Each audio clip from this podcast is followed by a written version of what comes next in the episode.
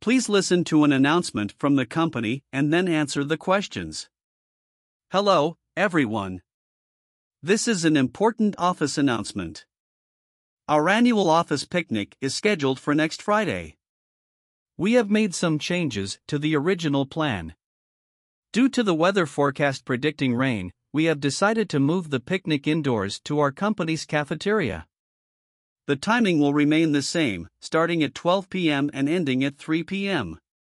In light of this change, we kindly request all employees to bring their own lunches, as the catering services initially planned for the outdoor event will no longer be available. Additionally, we encourage everyone to bring their favorite indoor games or board games to make the event enjoyable. For those who have dietary restrictions, please contact the HR department in advance so we can make arrangements accordingly. We hope to see all of you there for a day of fun and team building. Thank you. Question 1.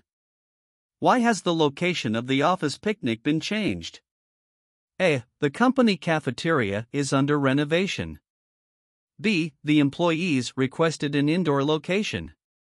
C. Rain is expected according to the weather forecast. Question 2.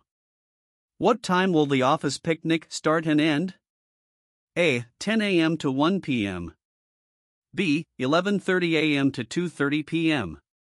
C. 12 p.m. to 3 p.m. Question 3.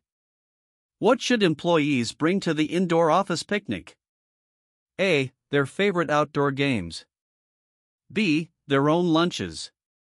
C. Dietary restrictions. For the answers to the above questions, please refer to the description section.